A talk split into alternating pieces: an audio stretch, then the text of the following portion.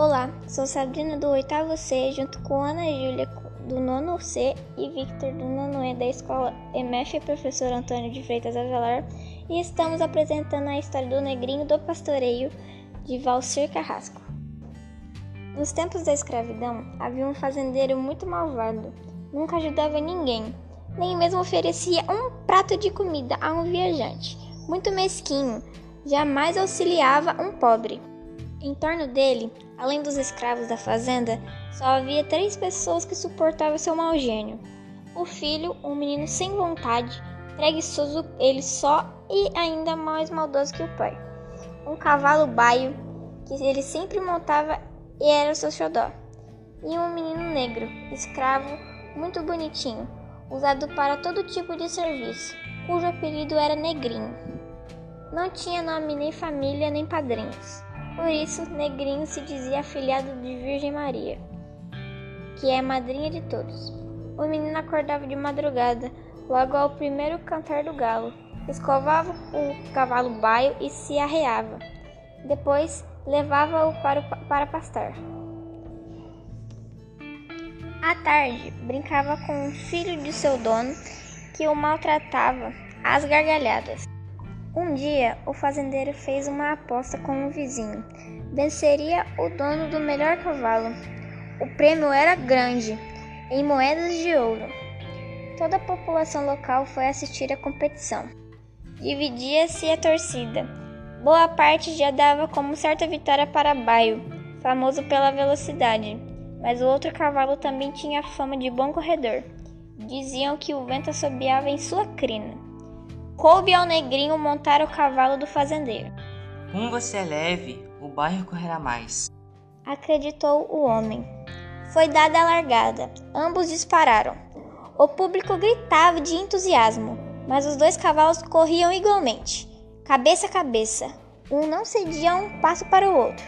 Alucinada, a plateia berrava. É empate, é empate! A dona do outro cavalo gritou. Se o meu cavalo ganhar, deixarei o prêmio para os pobres. Ela foi aplaudida. O outro fazendeiro, porém, ficou em silêncio. Nunca praticava um ato de caridade. Os cavalos continuavam emparelhados. Apavorado, o negrinho agarrou-se no baio. Se eu perder, serei castigado, pensou. Quando já estavam chegando ao final, o baio empinou. Foi o tempo de Negrinho se agarrar em seu pescoço para não cair. Mas enquanto o Baia estava com as patas erguidas, o outro cavalo passou à frente. É culpa do Negrinho que não soube segurar o cavalo. Gritou o fazendeiro. O juiz declarou: Quem perdeu foi o Baio. Pague a aposta, senhor. Furioso, o fazendeiro entregou as moedas de ouro. A alegria tomou conta de todos que assistiam à corrida. O vencedor pagou bebida e comida, fez festa e distribuiu o prêmio aos mais pobres. Irritado, o fazendeiro foi para casa. Nem falava, de tão bravo. Não endereçou um sorriso nem ao filho. O negrinho veio atrás com o coração nas mãos. Assim que chegou, o fazendeiro amarrou os pulsos do negrinho em um tronco e lhe deu uma surra de relho. Ele passou a noite preso, com dor por todo o corpo. Ao amanhecer, o fazendeiro foi buscá-lo. Perdi 30 moedas de ouro. Agora você vai ficar 30 dias pastoreando meus 30 cavalos negros. Disse o fazendeiro, apontando para os animais. Era um grupo quase selvagem, que não obedecia a ninguém. Não vai ganhar nenhum prato de comida durante todo esse tempo avisou o fazendeiro. Depois entregou as rédeas do cavalo baio em suas mãos. Segure bem o cavalo, vai ficar aqui com ele. Partiu. O menino ficou ao vento sozinho, com tanta fome que lhe doía o estômago. O baio, excitado pela presença de outros cavalos, tentava fugir a todo instante. Com dificuldade, o menino conseguia segurá-lo. Ao anoitecer, exausto, deitou-se encostado em um morro de cupim sem nunca largar a rédea do baio. As corujas piavam, o negrinho tremia de medo, dor e fogo. Rezou, com muito respeito, pedindo a ajuda de Nossa Senhora. foi se acalmando. Finalmente adormeceu com a rédea enrolada nas mãos. Mas os ladrões haviam visto o baio correr e queriam o cavalo a todo custo.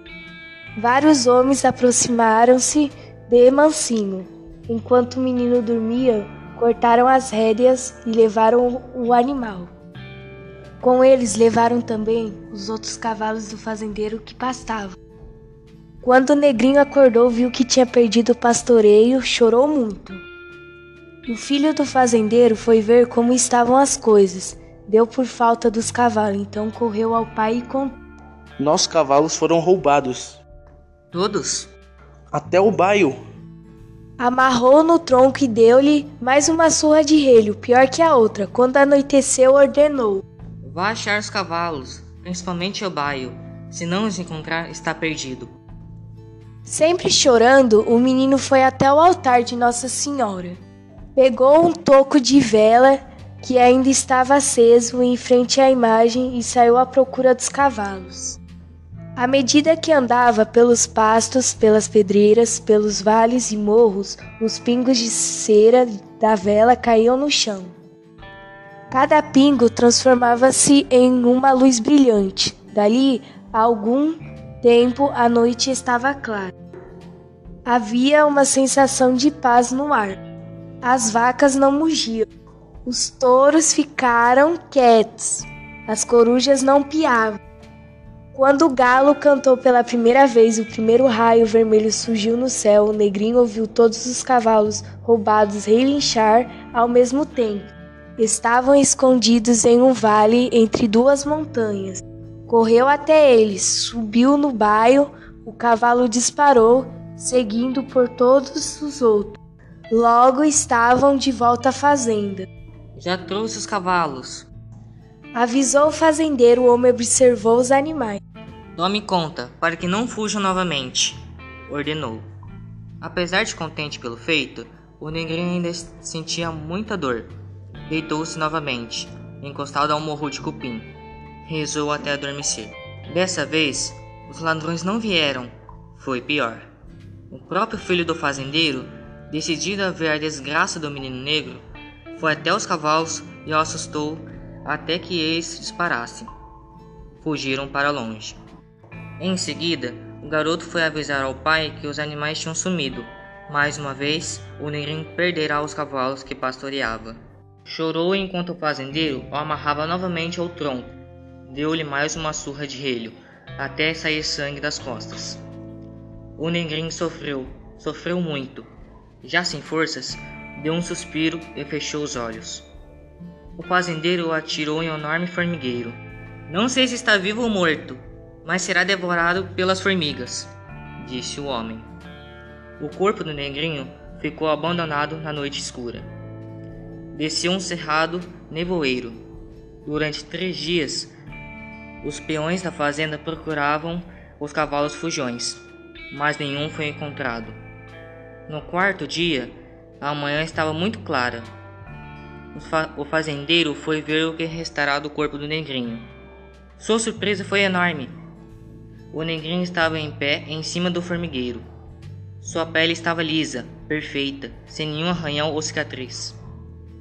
Sacudiu o corpo para livrar-se das últimas formigas, que ainda o cobriam. Ao seu lado estava o baio e os trinta cavalos que ele fora encarregado de pastorear. À sua frente, tomando conta do menino, estava uma mulher com um longo véu. Era a própria Virgem, igualzinha estátua que havia no oratório da fazenda. Seus pés nem tocavam a terra. Ela descerá do céu para proteger seu afilhado, o negrinho. Maravilhado, o fazendeiro caiu de joelhos diante de seu escravo. O negrinho sorriu.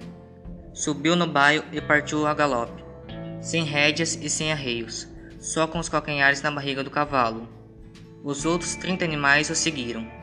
Assim, pela última vez, o negrinho achou o pastoreio, mas dessa vez não chorou.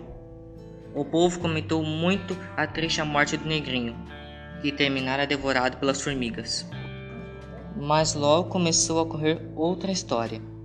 Escravos que pastoreavam cavalos, tropeiros vindo de longas viagens, peões carreteiros diziam ver, à noite, o negrinho cavalgando um baio, sem sela e sem arreios, no pelo. Atrás vinham trinta outros cavalos que ele pastoreava. Muitos acenderam velas para abençoar o negrinho. Se alguém perdia alguma coisa e queria tê-la de volta, bastava acender uma vela ao menino. Cada vela acesa sumia do lugar e depois era vista junto ao altar de Nossa Senhora, que sempre o protegerá. Nessas ocasiões, seus cavalos ficam espalhados e são vistos em outras fazendas. No primeiro raio de sol do terceiro dia, o pai aproximou-se do negrinho e relincha. O menino sobe em seu dorso e vai reunir seus cavalos. Muitas vezes, quando isso acontece, os cavalos que passam disparam sem motivo aparente. Quem olha não vê ninguém, nem motivo para o assombro. Ainda hoje, o negrinho cavalga o baio, seguido pelos 30 cavalos negros. Cruza os campos, quarta o mato, atravessa, atravessa as florestas, sobe os morros, escala as pedreiras e atravessa os rios. Agora, o negrinho está sempre feliz e risonho, pronto para ajudar quem sofre com o emo como ele sofreu.